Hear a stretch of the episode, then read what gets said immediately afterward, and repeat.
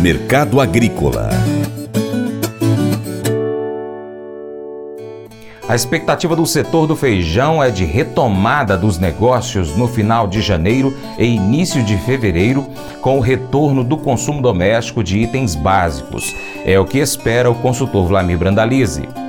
E o amigo do Arroz, que é o feijão, pessoal, colheu alguma coisa, está colhendo feijão de maneira pontual. A safra em geral não foi boa, é uma das menores safras da, dos últimos anos para a primeira safra. Teve problemas com o clima, a safra é de baixa produtividade, qualidade também foi comprometida. Mercado do feijão carioca da faixa de 350 a 400 reais, vendedores querendo acima de 400 reais, 420, 430, alguns querendo vender acima disso, feijão preto de 200 e e 30 a 270, produtor querendo 300, porque o mercado está sendo valorizado. Demanda de feijão ainda lenta, o mercado de feijão deve girar depois do dia 15 com as reposições do varejo e mercado devendo ter uma pressão positiva talvez agora no final de janeiro, começo de fevereiro, que deve encurtar a oferta de feijão em função de que a primeira safra não foi o suficiente para atender a demanda desse começo de ano. Esse é o mercado do feijão.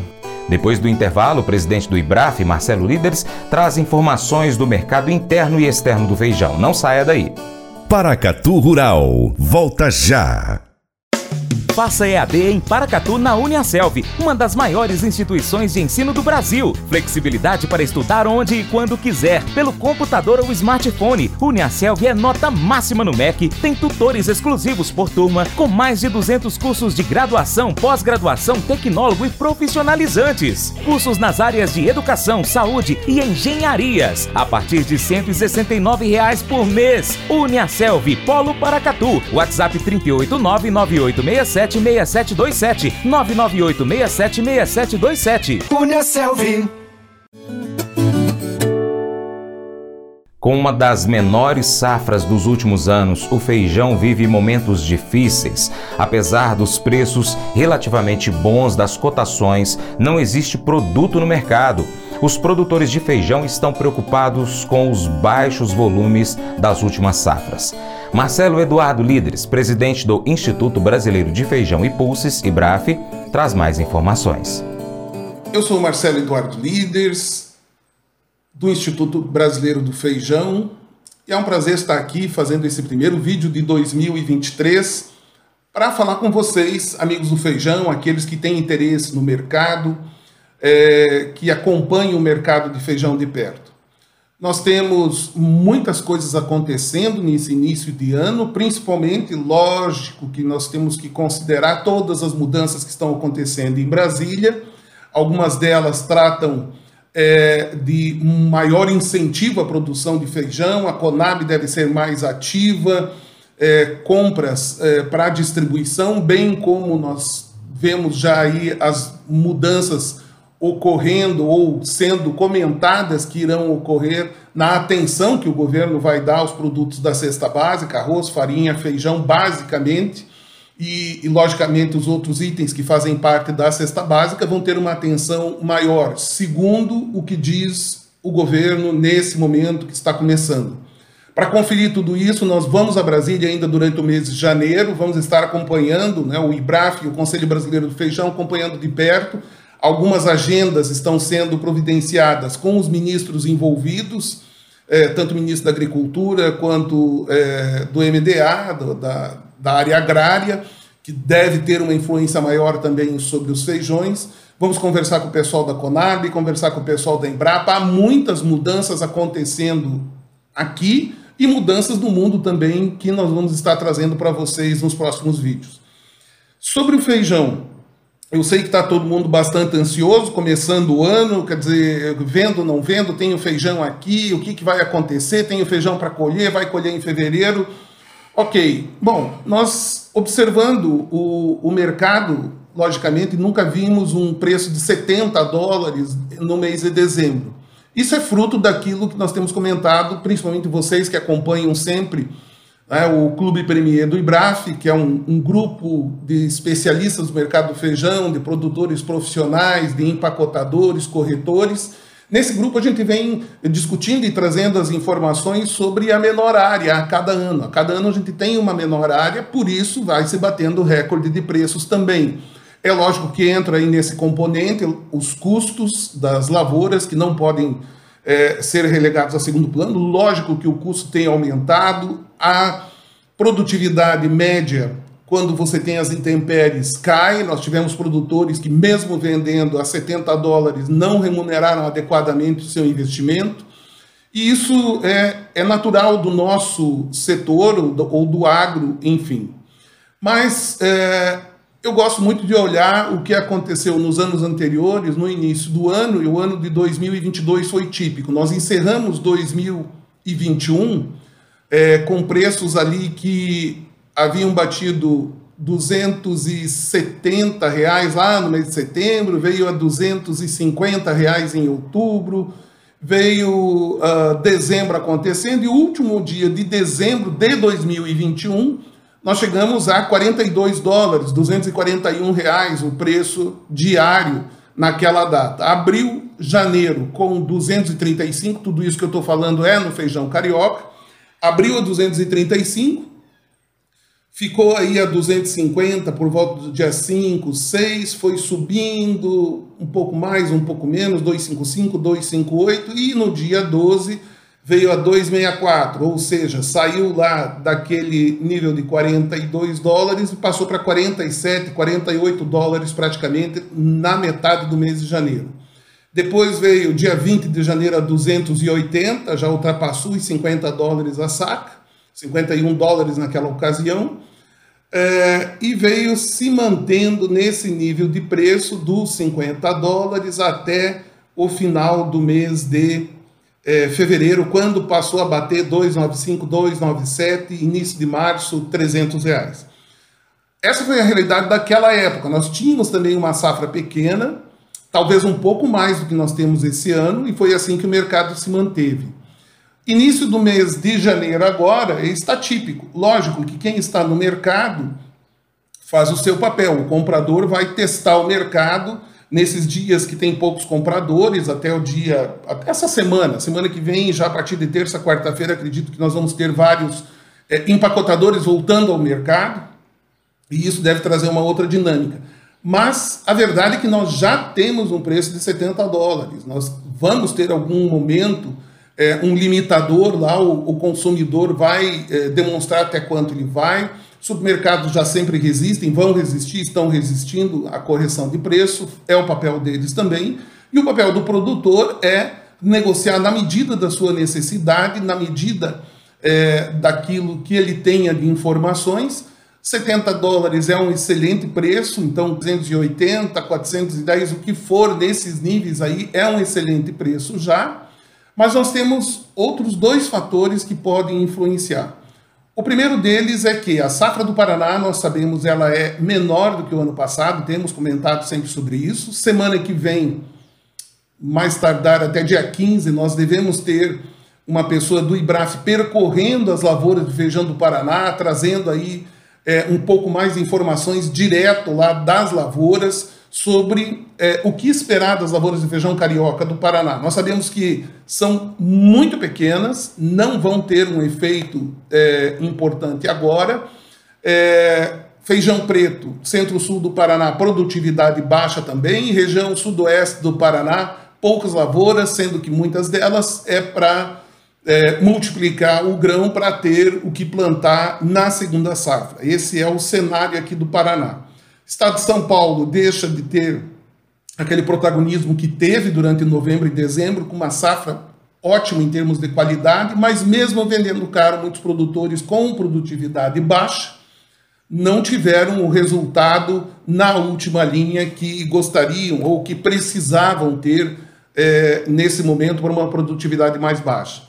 Temos ouvido falar muito da Bahia, mas Bahia região de Irecê. Hoje ainda conversava com um grande empacotador do, do estado, lá da Bahia, e ele comentava que durante o mês de janeiro, fevereiro, é muito pouco feijão, é, é para atender feiras que tem ali na região, que é vendido em saco lá nas feiras que abastecem boa parte da população, muito disso nem chega no pacote.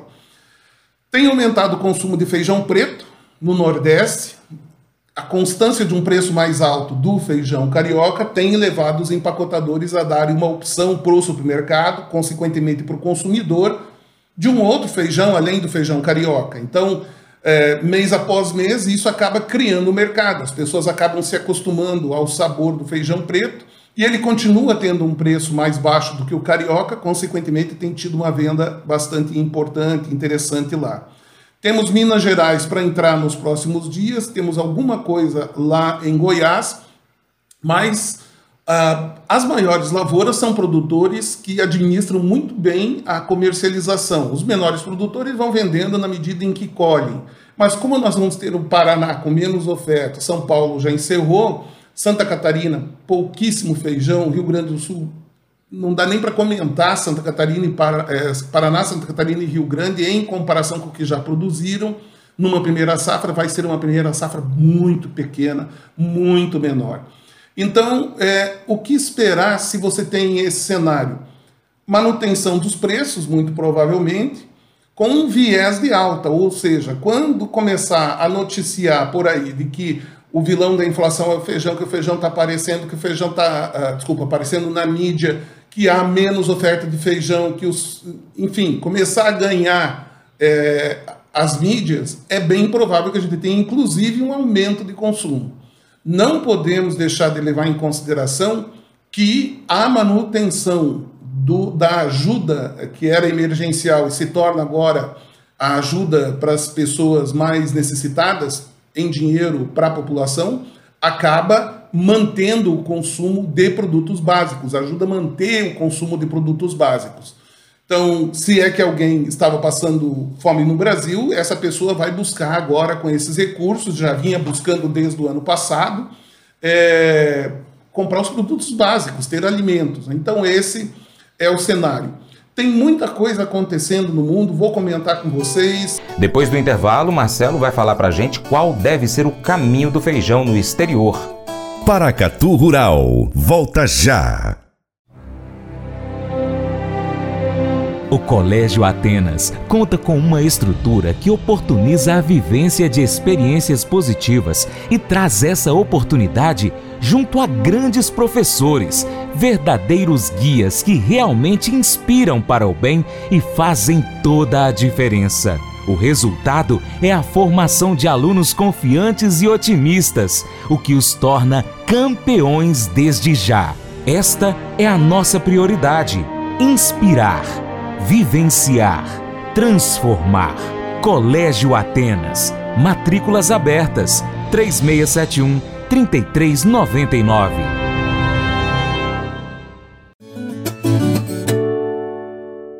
Como players no mercado internacional, a China e a Índia podem trazer movimentos importantes para o ano 2023. Marcelo Líderes explica qual deve ser o caminho do feijão no exterior. Então, eu vou agora já providenciar aqui a sequência desse vídeo com as informações estratégicas para você que é do Clube Premier. O que é estratégico hoje no feijão? Você que está chegando agora e assim, que é do, do Clube Premier. Nós temos escutado falar muito sobre é, China. Né? Eu, particularmente, tenho estado bastante envolvido com isso, é, porque nós observamos algo diferente. A China veio contatar o Ministério da Agricultura pedindo um acordo fitossanitário em pulses. Grão de bico, lentilha, ervilha, feijões de tudo quanto é cor, eles querem ter o acordo fitossanitário. O acordo fitossanitário o que é? É ter arrazoado é, como é produzido no Brasil, quais são as condições, que tipo de pragas existem no Brasil e que podem não existir lá na China, enfim, acordo que o Brasil já tinha com a China é, para importar da China. Lembre-se que nós éramos importadores da China durante todos esses anos, quando nós tínhamos é, grandes déficits e havia estoque na China. Acontece que a China, estrategicamente, ela prefere hoje produzir o quê? Vai produzir mais soja, que vira proteína animal, vai produzir mais milho, que vira proteína animal, e o feijão é uma, um alimento que vai direto né, para a mesa, portanto, pode ser importado, que vai ter um, ainda que o investimento seja alto, é um investimento mais baixo do que importar a carne. Então é interessante produzir carne lá dentro. Existem várias é, informações que nós levantamos com pessoas que estão dentro da China, que fazem trabalhos para instituições brasileiras lá, e o cenário é bem interessante. Quando que isso pode ter efeito? Vai depender da resposta brasileira. O Ministério da Agricultura vinha respondendo muito rapidamente a esse tipo de solicitação. Nós vimos isso no caso do amendoim, do gergelim, respondendo, enviando para lá as informações necessárias. Vamos ver como é que o Ministério vai se comportar a partir de agora, um novo Ministério, uma nova administração. Mas nós vamos estar pressionando, nós vamos estar juntos lá, é, conversando, como sempre fizemos, com o Ministério da Agricultura, com as autoridades, enfim, para que isso seja acelerado. Isso abre uma porta para que você, produtor, você que está no setor como comerciante, corretor, não importa, é negócio, é mais importadores para o Brasil. Um, a gente já tem buscado, né, em primeiro lugar, é, atender países que a China atendia. É o caso de feijão mung, que era vendido num um volume muito menor e nós pegamos boa parte desse mercado nos últimos anos. Não tínhamos e ainda não temos né, é, é, sementes totalmente é, climatizadas para o Brasil, isso está em andamento, já existem algumas variedades surgindo, mas certamente vai ser aumentada a produtividade nos próximos anos. Nós vamos ver aí eh, mais resistência, uma maior é, adaptabilidade às condições climáticas diversas do Brasil, porque você tem mesmo no Cerrado, você tem condições diferentes de temperaturas, de, de índice pluviométrico, enfim, você tem uma série de fatores é, que precisam ser levados em consideração pela pessoa que desenvolve essas variedades, pelo pesquisador. Então, aí fica é, uma, uma lacuna que vai ser preenchida. Esperamos que realmente haja mais verba para a Embrapa poder fazer suas pesquisas, isso está prometido. Agora já não é promessa de campanha, depois de, de assumir, vamos ver como é que vai essa questão aí da, dos investimentos. Mas a China vai acabar refletindo no Brasil, eu acredito que a partir, se for tudo rápido, a partir de 2024. E aí nós vamos considerar quais serão os, os feijões interessantes de serem é, ofertados para lá. Uma outra informação muito importante é que nós estamos avançando numa proposta de uma aliança entre o IBRAF e uma instituição representante dos importadores da Índia, né, a associação da IPGA, que é importadores da Índia. A ideia é colocar os 15 é, exportadores brasileiros que fazem parte do projeto APEX numa situação privilegiada junto aos importadores de lá, junto ao governo, às instituições, à embaixada, enfim, tudo que a gente puder usar lá na Índia. Eles têm interesse em feijões do Brasil, mas alguns dos feijões vocês conhecem, como é o caso do, do Black Matip, que é um feijão que, se não for para a China, é difícil exportar para outro país, não tem é, grande volume para outros países, portanto, é, nós temos que ter uma certa garantia para poder produzir mais. Então, através de uma aliança é, e que nós tenhamos mais instituições do Brasil e instituições da Índia envolvidas nisso, pode ser interessante, uma vez que a gente não tem condições de ter uma cota de exportação para lá, por vários motivos. Então nós dependemos, podemos depender de uma aliança, alguma coisa que traga uma maior formalidade. Envolver mais a questão de seguro de crédito, envolver mais informações de crédito, é, que traga uma maior segurança para o Brasil poder é, produzir e vender para a Índia. Mas eu vou dizer uma coisa pra você, viu? É, se quiser colocar propaganda sua aqui nesse programa, ó, eu vou dizer um negócio, você vai ter um resultado bom demais, senhor. É isso mesmo, é facinho, facinho, senhor. Você pode entrar em contato com os meninos ligando o telefone deles. É o 38, é o 991810123. Bem fácil. É muito bom porque aí a sua empresa vai sair dentro de um programa que é ligado aí ao homem para mulher do campo. É nós que vai estar tá assistindo e também vai ver sua propaganda. É bom ou não é, só? Convite especial para você. Seja parceiro do Paracato Rural. De três maneiras. Primeiro, você pode seguir as nossas redes sociais. É só pesquisar no seu aplicativo favorito de rede social, mensagens. Pesquise aí, Paracatu Rural. Nós estamos ó, no YouTube, Instagram, Facebook, Twitter, Telegram, Getter, Spotify, Deezer, TuneIn, iTunes, SoundCloud, Google Podcast e também temos o nosso site, paracaturural.com. Se puder, siga em todas elas, beleza? 2. Curta, comente, compartilhe, salve, uh, marque os seus amigos, comente nos vídeos, nos posts, nos áudios, manda para todos os amigos aí no grupo do WhatsApp. 3 se você puder, seja apoiador financeiro do Paracatu Rural com qualquer valor via Pix. E se você é empresário, tem uma marca, tem um produto, você pode entrar em contato conosco para poder anunciar aqui conosco, no nosso site, nas redes sociais, no nosso programa. Nós precisamos de você para a gente continuar trazendo aqui as notícias e as informações do agronegócio brasileiro. Um grande abraço a todos que nos acompanham nas mídias online do Paracatu Rural e também pela TV Milagro e pela Rádio Boa Vista FM. Seu Paracatu Rural vai ficando por aqui, mas a gente volta, tá bom? Muito obrigado pela sua atenção. Você planta e cuida, Deus dará o crescimento. Até o próximo encontro. Deus te abençoe. Tchau, tchau.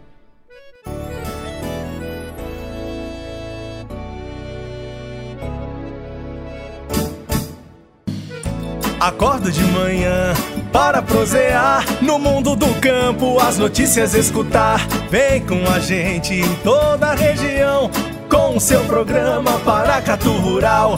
Tem notícias, informação e o mais importante, sua participação. Programa Paracatu Rural. Programa Paracatu Rural.